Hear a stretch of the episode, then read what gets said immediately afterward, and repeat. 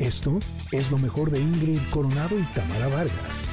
Tenemos la gratísima fortuna de recibir este día a nuestro siguiente invitado, el doctor Rodrigo Ismael Guerra Wong, él es abogado, para hablarnos de la pensión alimenticia. Y quiero agradecerles a ustedes, queridos connectors, que han estado escribiendo precisamente sobre este tema varias preguntas que por supuesto trataremos que todas ellas sean respondidas por nuestro invitado del día de hoy, repito, el abogado Rodrigo Guerra Wong. ¿Cómo está, abogado? Bienvenido.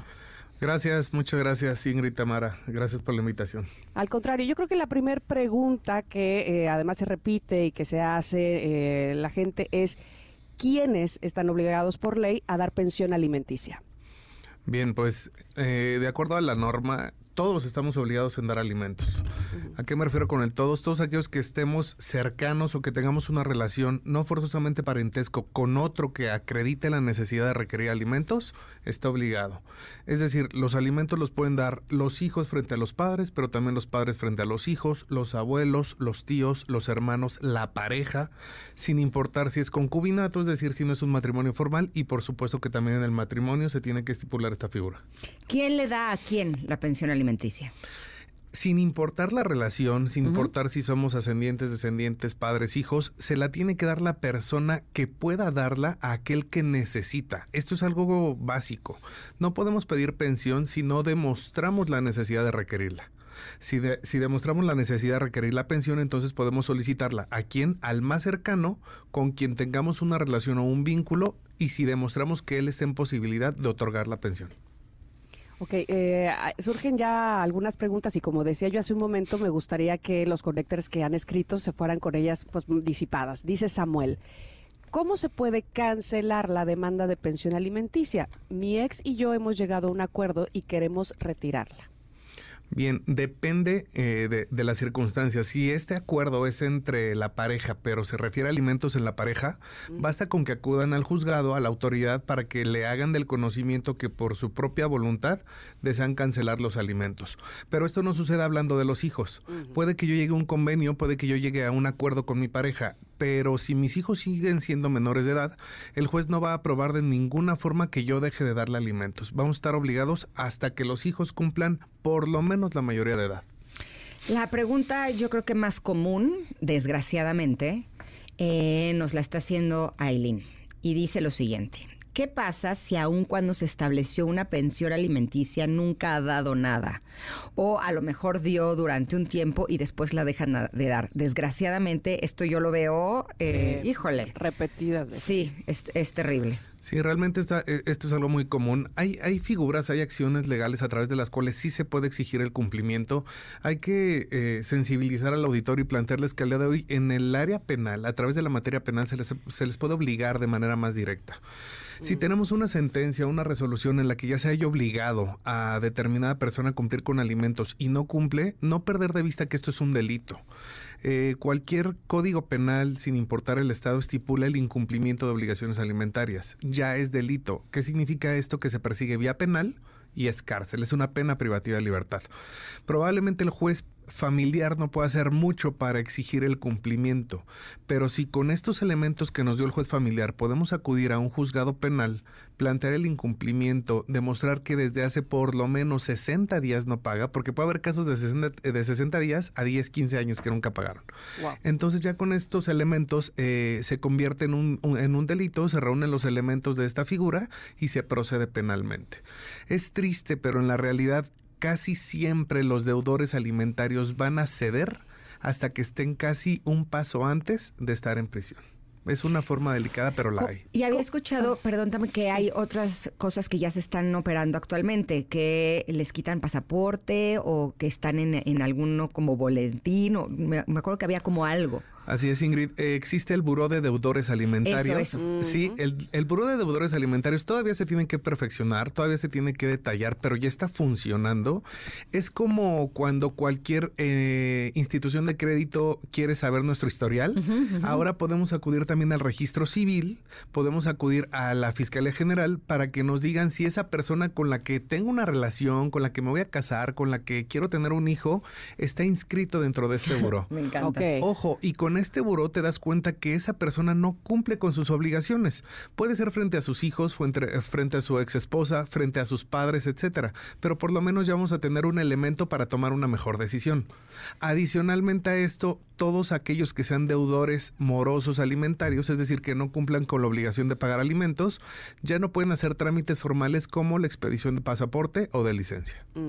¿Cómo, ¿Cómo se estipula la cantidad de la pensión alimenticia? Bien, eh, realmente en el código no existe ni un porcentaje ni una cantidad formal. Esto mm. depende de varias circunstancias se puede solicitar una pensión a través de la calidad de vida de las personas. Es decir, si yo demuestro que la calidad de vida de mi hijo, de mi hija, asciende a 5 mil, 10 mil, 3 mil pesos, yo tengo que demostrar que esos son los gastos de mi hijo, considerando sus actividades deportivas, académicas, de salud, recreativas, techo, calzado, etcétera. Esto es algo muy común, pero la gente de repente se confunde pensando que la figura de alimentos en el mundo del derecho es comida, y esto no es así. Hablar de alimentos es hablar de todo lo que una persona necesita para subsistir. Mm. Entonces, cuando nosotros solicitamos alimentos debemos de considerar esto. Ahora, si no podemos acreditar la calidad de vida que deberíamos acreditarlo, el juez está obligado en imponer un porcentaje determinado si bien la ley no estipula una cantidad, por lo menos eh, los juzgados al día de hoy, y hablo en la Ciudad de México, que es donde más eh, ejercitamos, eh, otorgan entre un 20 y un 30% por persona por concepto de alimentos respecto del salario. Lo delicado es que no siempre esa persona tiene un salario fijo.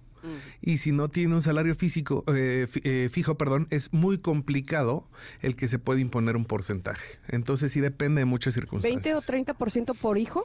Sí, por hijo, ojo, pero siempre y cuando nunca se rebase el 50%. Ok. Es decir, si tengo una relación en la que tenemos tres hijos de por medio, no me pueden quitar más del 50% mm. porque en ese caso ya me estarían privando los derechos a mí. Pero esto no significa que todo aquel que se sienta con derecho lo pueda hacer. Mm. Y pongo el siguiente ejemplo. Puede que yo tenga una relación y con esa relación me exijan alimentos, a mi pareja le tendré que dar alimentos. Puede ser que yo por otro lado tenga dos hijos, a mis hijos les tengo que dar alimentos. Y si cada uno de esos juzgados obligó o me condenó a pagar un 20 más un 20 más un 20, ya estamos rebasando mi 50%. Pero no es en favor de una sola persona, sino para todos aquellos que yo tengo obligación. Ahora, vivimos en una cultura en la que eh, los hombres eh, eran los proveedores. ¿no? Pero eh, en cuestiones de pensión alimenticia ya no es necesariamente así. ¿A quién es al que se le obliga a dar una pensión alimenticia en el caso de un divorcio, por ejemplo? Ok, se me hace una gran pregunta hay que dividir sobre hacia dónde va encaminado. Es decir, si te refieres, Ingrid, a quién tiene que dar alimentos entre la pareja, si las dos personas durante el tiempo que duró el matrimonio generaron ingresos, entonces no tendrían que exigirse alimentos, salvo que haya una diferencia entre los ingresos de estos. Sí, pero para los hijos, por ejemplo. Si se trata de los hijos, lo primero es determinar quién se queda con la guardia y custodia. Me regreso tantito. Hay que tomar en cuenta que cuando hay un divorcio no se, no, no se finaliza la patria potestad, no desaparece. Pero sí se tiene que estipular quién se queda con los niños. Eso es la guardia y custodia. Habitualmente se estipulaba que el que tenga guardia y custodia no tiene que dar alimentos porque por el simple hecho de cuidar, de dormir, de hacerte cargo de los hijos ya estás cumpliendo. Lo que significa que aquel que no la tenga es el que tendría que dar alimentos. Es decir, el papá que no viva con sus hijos o la mamá es el que tiene que dar alimentos. Sin embargo, ya hay muchas corrientes actuales, muchos criterios y se ha determinado que no importa que vivas con tus hijos, eso no te exime de darles alimentos. Tú también tendrías que dar alimentos. Entonces, formalmente, para, para poder estipular una conclusión, aquel que no viva con los hijos tiene que dar alimentos, pero no significa que la otra parte no cubra o no cumpla con esa obligación. ¿Qué pasa cuando quien da la pensión alimenticia eventualmente se queda sin trabajo? No un salario fijo, simplemente no hay un salario. Bien, eh, desafortunada o afortunadamente, Tamara, el que te quedes sin trabajo, pues no te exime de tu responsabilidad. Nuestros hijos siguen comiendo, nuestros padres siguen comiendo, entonces no por no tener trabajo te van a eximir. Sin embargo, si tú lo manejas de manera correcta, se lo informas al juez, eh, le, te comprometes a tal vez en 3, 4, 5, 6 meses dar cumplimiento a esto, no va a pasar absolutamente nada. Ojo, no te van a condonar lo que se haya generado por incumplimiento. Te van a esperar a que lo des todo. Claro, y si no lo pagas te pueden exigir que pagues esa diferencia, ese adeudo, más los intereses acumulados. Algo importante y también es en beneficio de todos aquellos que requerimos alimentos es que tú ya no puedes renunciar a tu trabajo con la intención de, don- de no dar alimentos. Si tú renuncias a tu trabajo, ya en automático estás cometiendo un delito en contra de los necesitados y por ende te van a iniciar un proceso penal. Ah, qué importante. ¿Qué pasa? Y tenemos muchas preguntas al respecto. No voy a, a mencionarlas eh, todas y cada una porque más o menos el fondo es el siguiente. ¿Qué sucede cuando se estableció una pensión alimenticia de una cantidad, no cierta cantidad? pero que no es una cantidad que correspondería a los porcentajes aproximados de los que nos estabas hablando, o que esa cantidad es muy poquita, o que la persona que era quien tenía la obligación de, de dar esta pensión esconde de alguna manera sus ingresos para dar menos. ¿Se puede hacer algo al respecto? Sí, por supuesto que sí. Mira, desafortunadamente hay, juzgados en los que te otorgan probablemente un 20% de los ingresos de, la persona que tiene que dar alimentos. Y nunca se dan cuenta de que ese 20% equivale a mil pesos quincenales, a mil pesos mensuales. Realmente hay pensiones alimenticias irrisorias. Un ejercicio que yo siempre hago, tanto ante el juzgado como a mi cliente o a la contraparte, es, a ver, tú estás dando mil pesos, divídelo entre 30 días, para que sepas cuánto le estás dando por concepto de alimentos a tu hijo, a tu hija, a tu pareja. Pero eh, si el, el sueldo mínimo son, me parece que ahorita 8 mil pesos, no hay manera que el 20% sean mil pesos. O sea, ahí ya hay algo que está mal. Por supuesto que está mal, pero si no lo hacemos del conocimiento de la autoridad, tampoco lo vamos a poder destrabar. ¿A qué voy? Así como ese es el salario mínimo que toda persona puede recibir, también hay reglas, hay estándares de lo que una persona por concepto de alimentos puede recibir. Y yo eh, apego a lo mismo, es decir, juez, no le puedes dar a una persona menos de un salario mínimo. No le puedes dar a una persona menos de la unidad de medida, que es una regla económica el día de hoy que rige en la Ciudad de México. Es decir, una persona no puede subsistir, desafortunadamente, sin menos de 220, 240 pesos diarios, muy abajo. Entonces, aquellas personas que hayan recibido o que les hayan concedido una pensión alimenticia que esté por debajo de la realidad, pueden plantear un incidente, pueden plantear un juicio dependiendo del estado en el que se encuentren para solicitar el incremento, el aumento de la pensión. No podemos ser ciegos y no podemos dejar de reconocer que las necesidades de nuestros hijos aumentan, no disminuyen, Claro, conforme crecen aumentan. Eh, a nivel secundaria, preparatoria, universidad, etcétera. Y más aún cuando la ley tampoco nos dice que los eh, que nuestra obligación para dar alimentos vence a los 18. Eso es un gravísimo error. Los alimentos vencen, es decir, estamos obligados hasta que nuestros hijos cuentan con arte, oficio o profesión, o cuando se valgan por sí mismos. Si nuestros hijos siguen en la licenciatura y no trabajan, seguimos obligados. Hasta que nuestros hijos terminen una licenciatura, tengan un arte, tengan un, oficio, estamos obligados. Hasta que ellos generen sus propios alimentos, nosotros estamos obligados. Oigan, eh, estamos platicando con el doctor Rodrigo Ismael Guerra Wong, abogado, sobre la pensión alimenticia. Este, quisiera ah, irme como taravilla diciendo todas las, las preguntas y que ahora sí que usted elija una, pero bueno, voy a hacerlo por orden, como fueron llegando. Este es una persona, es un anónimo.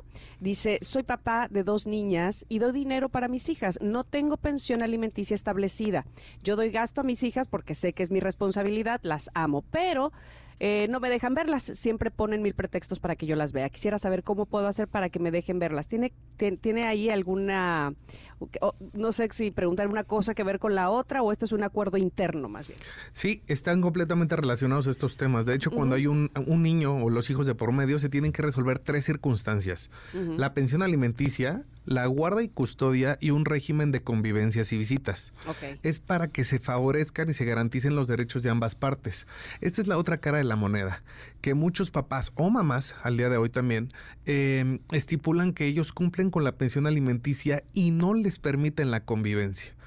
Todos tenemos un derecho y al de enfrente se convierte en una obligación. Mi obligación va a ser dar la pensión alimenticia, mi derecho es convivir con mis hijos. Y viceversa. Entre partes no podemos delimitar esta circunstancia, no podemos imponer condiciones, eh, extorsionar incluso se llega a presentar este tipo de circunstancias, sino que solamente un juez lo puede decretar. Un juez decreta cuánto es de pensión, un juez decreta quién tiene la guardia y custodia y un juez decreta cuál es el calendario o el orden de las convivencias y visitas. Pero siempre que haya un niño de por medio, van relacionados estos tres temas al mismo tiempo. Yo le diría al papá de las niñas, anónimo, que se asegure de que esa pensión esté depositada o que tenga algún recibo para que él pueda comprobar en, el momento... juzgado. Exacto, en el momento en el que tenga que tomar una decisión así, que sí está dando esta pensión, ¿no? Para que se evite un problema. Pero yo tengo una pregunta, eh, doctor abogado. Eh, en mi experiencia y por lo que he visto eh, con muchos casos alrededor de mí hay un divorcio, ¿no? en la mayoría de los casos la mujer es la que se queda con la guardia y custodia, ¿no? entran en un juicio de divorcio en el juzgado en donde se va a dictar la pensión alimenticia que en ese caso el papá tendría que dar por lo menos para los hijos, ¿no? En otros casos también tendría que ser para la mamá de los hijos, pero vamos a, pensar que ahora es solo por los hijos. Y el papá eh, se rehúsa a dar una pensión eh, temporal en lo que la juez dicta la pensión. Por lo tanto, la mamá se encarga de la alimentación completa de los hijos. Pero aparte tiene que pagar honorarios legales de un abogado. Y los juicios pueden ser muy largos. A mí me tuvieron ocho años en el juzgado de lo familiar y no dictaron sentencia. No eh, había un convenio temporal, pero nunca terminó. Y lo que yo pagué en abogados es una cantidad exorbitante. ¿Hay, existe en México algún abogado que por oficio pueda ayudar a las mujeres que están en esta situación de manera que ellas no tengan que además tener un, eh, gasto, extra. un gasto extra pagando lo que cobran eh, la mayoría de los abogados? Sí, sí lo hay. es desafortunado lo que, lo que acabas de compartir. Eh, es una práctica muy común la realidad es que sin entrar a tecnicismos o cuestiones del caso en específico, lo que podemos eh, compartir es que en el Poder Judicial de la Ciudad de México y de todos los estados existe el área de la Defensoría Pública. No cualquier juicio eh, te, te, concede un abogado público. Depende de la figura que hagas valer. Pero hablando de los alimentos, los abogados, perdón, los alimentos sí proceden a través de la Defensoría Pública. De hecho, hay una figura que se denomina alimentos por comparecencia. Basta con que tú acudas a los juzgados eh, con las actas de nacimiento, con las que acredites precisamente quién es el obligado, etcétera, y en automático te van a iniciar el juicio en contra de la persona que se esté demandando. Ahí no necesitas abogado. Ah. ¿En cualquier juzgado? En cualquier juzgado, hablando, hablando de alimentos, sí. Por eso, por eso quise de puntualizar que no en cualquier tipo de juicio procede esto. Pero hablando en materia familiar, por supuesto que sí. Quiero ser muy honesto, eh, Ingrid el que tú acudas a la Defensoría Pública y te concedan un abogado de oficio, no va a obligar a la otra parte a acudir a los abogados de oficio. Es decir, el derecho de la otra parte puede ser contratar un abogado particular o no. Pero si el abogado particular eh, se enfoca en el caso, mientras que el abogado público tiene una carga de 200, 300, 500, mil asuntos que atender al mes, entonces también están saturados. Y ese es otro tema, la saturación de la justicia no ayuda a que los defensores públicos hagan un verdadero trabajo pero de que lo hay, lo hay, por supuesto que lo hay. Ah, qué fuerte esto. Eh, Ani dice, ¿qué pasa si la empresa paga por fuera por lo mismo? Aparece que tiene menor ingreso, ¿qué se puede hacer en ese caso? Y voy a unir con la de Marta que dice, eh, ¿la pensión sube en cantidad así como sube el sueldo? Sí, por supuesto. La pensión alimenticia debe subir anualmente y debe subir de acuerdo al ingreso del deudor. Es decir, si te están dando una parte del salario del deudor alimentario, eh, si a él le suben el salario, va a aumentar también tu pensión. Pero en caso de que esto no suceda, todos tenemos derecho a que anualmente acudamos al juzgado a solicitar el incremento. Tomemos en cuenta que a principio de año sube absolutamente todo, de acuerdo a la inflación o al índice nacional de precios al consumidor. Si el obligado no te da ese aumento o no lo reconoce, basta con que acudas al juzgado que conoce de tu caso y te van a aumentar ese 5, 7, 9% de acuerdo a la inflación anualmente. Ahora, yo lo que he visto alrededor de mí son dos casos principalmente. Uno, que en el caso de que la mujer se quede con los hijos y el hombre sea obligado a pagar la pensión alimenticia, haga este tipo de cosas, ¿no? Que cobre por fuera, que no quiera dar, que no cumpla, que no, que la haga difícil. Pero también hay otra cosa que he visto que es, es desgraciadamente común, que a lo mejor el papá, el hombre sí está dando sus alimentos como corresponden, pero que la mamá quiere más y quiere que se le paguen gustos y quiere incluso tener un nivel de vida como el que tenía cuando estaba casada con el papá. Y entonces lo que hace es que manipula. A través de los hijos. No solo a través de los hijos, también hace la vida difícil, Mm. eh, manda mensajes, o sea, también la, la puede eh, hacer un calvario eh, para el papá. ¿Él podría hacer algo al respecto? Sí, por supuesto. Tomemos en cuenta que la ley regula que existe violencia familiar aun cuando haya finalizado la relación. Si tú eres la mamá de mis hijos, lo vas a hacer siempre. Entonces, aun cuando nos hayamos divorciado, si yo estoy recibiendo este tipo de actitudes, de amenazas, mensajes, terrorismo, este, virtual, por decirlo que de no quieren que tengan novia, que no quieren que tengan Ujú. pareja, o sea, o que sí, tus hijos no convivan mucho. con la pareja, También. que es una limitante muy habitual. Incluso cuando uno celebra convenios, parte de los convenios es, sí, pero yo no permito que, que mis hijos vayan a convivir con tu pareja, sea quien sea. Eso es ilegal. No, no, no nos pueden limitar este tipo de cosas. Pero claro que se puede hacer algo, se pueden plantear incidentes o juicios por violencia familiar y de la misma manera actuar vía penal.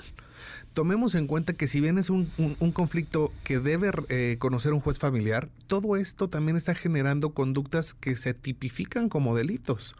Es muy difícil y es muy duro tomar en cuenta y tomar la decisión de acudir a la vía penal porque sabemos que la consecuencia va a ser una pena privativa de libertad. Pero si permitimos que esto avance, al rato se convierten en lesiones, ya no solamente son mensajes, después son lesiones, hay tentativas de homicidio, Wow. hay mucha violencia en el país y entonces es por eso que lo tenemos que ir limitando sin importar la figura, más aún cuando es dentro del núcleo principal que es la propia familia. Ok, eh, ¿qué pasa? Eh, Hablaba hace un momento de hay que dar la, la- la pensión alimenticia hasta que los hijos eh, sean eh, autosuficientes, digámoslo de alguna manera. ¿Pasa algo si eh, la madre se vuelve a casar, por ejemplo? Ese es, eh, eh, podría ser, no sé si tienen a un padrastro que entonces diga, no, pues ahora la responsabilidad va, va para ustedes. Esa es una. Y la otra, ¿qué pasa si la madre se va con sus hijos a vivir a otra ciudad, no sé si se pueda a otro país, pero que dificulte la visita o la o el convivio con el padre. Bien, el que la, la mamá o aquella persona que vive con sus hijos eh, ah, tenga una nueva relación, continúe con su vida, no es un impedimento para que el obligado continúe con el pago de la pensión. Ujú. tiene que mantenerse. Si la mamá, como ejemplo, vive con los niños y se va a otro estado de la República o a otro país, bueno, ella también está obligada en cumplir con determinadas circunstancias y es fomentar la visita y la convivencia. Si, si ella se va, yo lo único que recomendaría es que se comprometiera a permitir que los periodos de vacaciones largos pues los pudieran pasar con el papá, que hubiera comunicación telefónica, videoconferencias, etcétera, es decir, que no se pierda la convivencia de la mejor manera que se pueda llevar a cabo, pero no tendría que limitarse esto. Tenemos millones de preguntas y eh, me gustaría saber en qué casos eh, la pensión alimenticia se puede requerir no solo para los hijos, sino también para alguno de los padres. Bien, como lo mencionamos hace un, hace un ratito, la pensión alimenticia es en favor de cualquier persona que la necesite. Si mis padres requieren de una pensión porque soy el único sustento, olvidémonos del agradecimiento. Esto ya es una determinación legal. Todos nuestros padres pueden reclamarnos el derecho de alimentos. La circunstancia o los requisitos son los mismos, acreditar que ellos no tienen los medios para valerse por sí mismos económicamente y que yo sí tengo los medios para otorgarles parte de mi salario.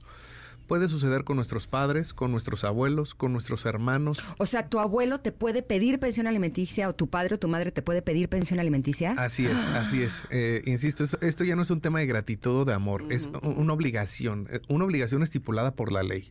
Si nuestros padres requieren de alimentos porque no tienen otro ingreso, pues entonces estamos obligados en proporcionarlo.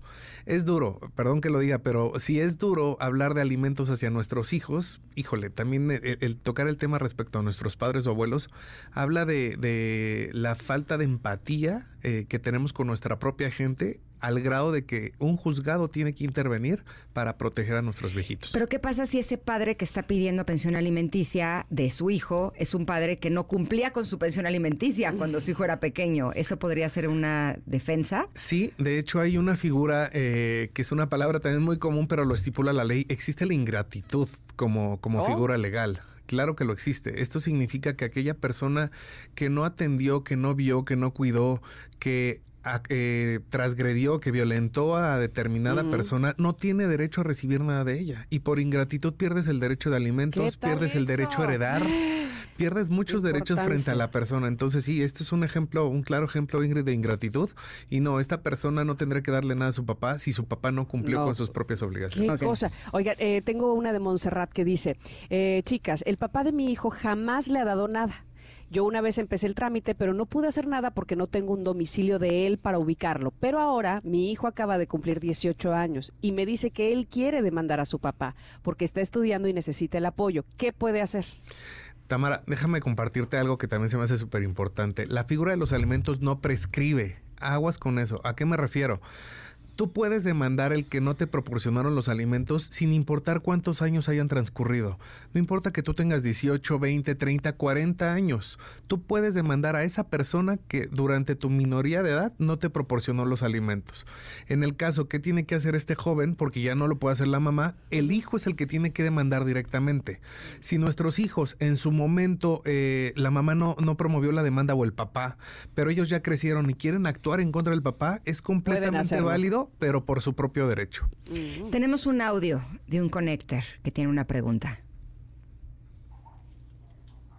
Buenos días, Connectors. Eh, Ingrid Tamara, muy buenos días. Quisiera y tengo una duda para el abogado Rodrigo en cuestión de pensión. Hace 14 años yo me separé este, y en el acuerdo eh, quedó estipulado que él me tenía que pagar, bueno, eh, subir cada año por, por el sueldo, algo así. Y eh, pues en estos 14 años sigue igual. Él no ha ido a, ni me sube ni nada. Tiene siete años que no ve a mis hijos, que dejó de venir por ellos. Y mi otra este, pregunta sería, tengo a mi hijo que es este discapacitado visual tiene queracotón en ambos ojos, el cual ya necesita un trasplante de córnea. Y quisiera checar eh, si sigue el, dándome pensión, porque mi hijo ya va a cumplir 18 años en agosto. Y el señor trabaja en el Seguro Social. Entonces quisiera ver qué procede ahí, porque pues no, no estoy muy bien enterada, pero mi hijo sigue estudiando ahorita la prepa y este año sale para la universidad y va a seguir estudiando. Entonces quisiera ver qué, es lo que procede con, con él, que es que va a cumplir 18. Y el otro tiene, el menor tiene 13 años. Y quisiera saber qué puede proceder. Muchas gracias y buen día a todos. Bye. Gracias a ti por, por tener la confianza.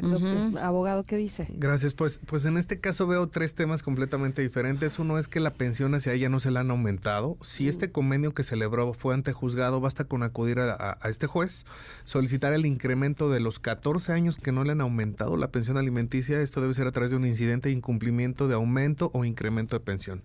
Segundo, respecto al hijo que no tiene la discapacidad visual, este hijo, aun cuando cumpla 18, insisto, tiene derecho a seguir mm. reclamando los alimentos. Y tercero, respecto a la persona que tiene la discapacidad visual, eh, esto es también algo importante. Todos aquellos que tienen una discapacidad, no pierdes el derecho a alimentos por la edad. Tienes derecho a tener mm. alimentos durante toda tu vida cuando acredites una discapacidad. Aquí va aspectos súper importantes como que el señor trabaje en un lugar estable, reconocido, que es el Seguro Social. Basta con notificarlo ahí para que se haga cargo de todo esto.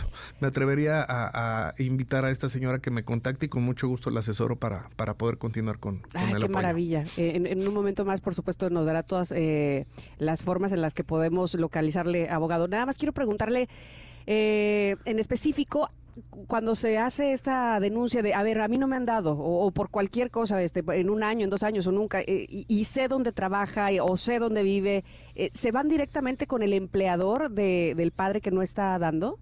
Sí, esto es cierto. Cuando tenemos certeza del domicilio laboral, del domicilio personal, en esa solicitud de alimentos se pueden solicitar también medidas provisionales. Estas medidas provisionales son que se otorgue una pensión eh, alimenticia provisional, una guardia y custodia, un régimen de convivencia y visita. Incluso antes de que, se de que se le notifique, las medidas provisionales están encaminadas a que se beneficie al niño, al menor. Eh, me refiero a que el juzgado de manera directa le ordena al empleador, al patrón, que le hagan un descuento provisional. Un juzgado puede ordenar eh, la retención de cuentas bancarias, el embargo de algún bien para garantizar el cumplimiento de las obligaciones alimentarias. Pero a esto me refiero con que hay que pedirlo y si no lo hacemos con la técnica necesaria, pues por supuesto que no nos lo van a conceder. Pero la ley sí lo permite. Lo importante es hacerlo valer. Ahora, yo lo que les puedo compartir con Héctors en mi experiencia es que cuando un padre no quiere dar ya sea dinero o tiempo para sus hijos, es muy difícil eh, lograr que, a nivel legal eh, cumpla con sus obligaciones. Lo que sí puedo decirles es que los hijos crecen y los hijos se dan cuenta y los hijos llega un punto en donde valoran lo que sí se hace por ellos y también pueden darse cuenta de lo que no se hizo por ellos. Por lo tanto, también confíen. Confíen en que eh, cuando tú estás haciendo el trabajo con amor, con entrega, cuando tus hijos son tu prioridad y, y tienes el verdadero deseo de sacarlos adelante para que se conviertan en personas de bien, al final la vida te va a terminar ayudando no vale la pena que estén enojados, no vale la pena que estén eh, peleando eh, eternamente por algo que a lo mejor no, no se va a lograr como nosotros lo creíamos que se tenía que lograr porque era lo justo, pero que de alguna manera eh, sí se pueden recoger los frutos de, de otras formas.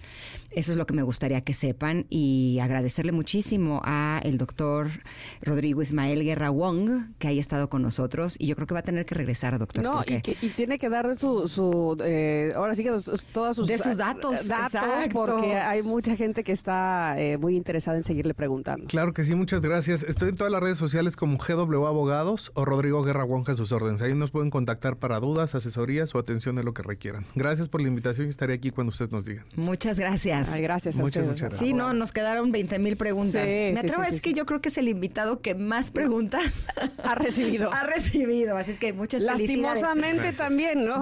Desgraciadamente pero gracias por estar aquí. Gracias a ustedes. Gracias, gracias. Esto fue lo mejor de Ingrid Coronado y Tamara Vargas.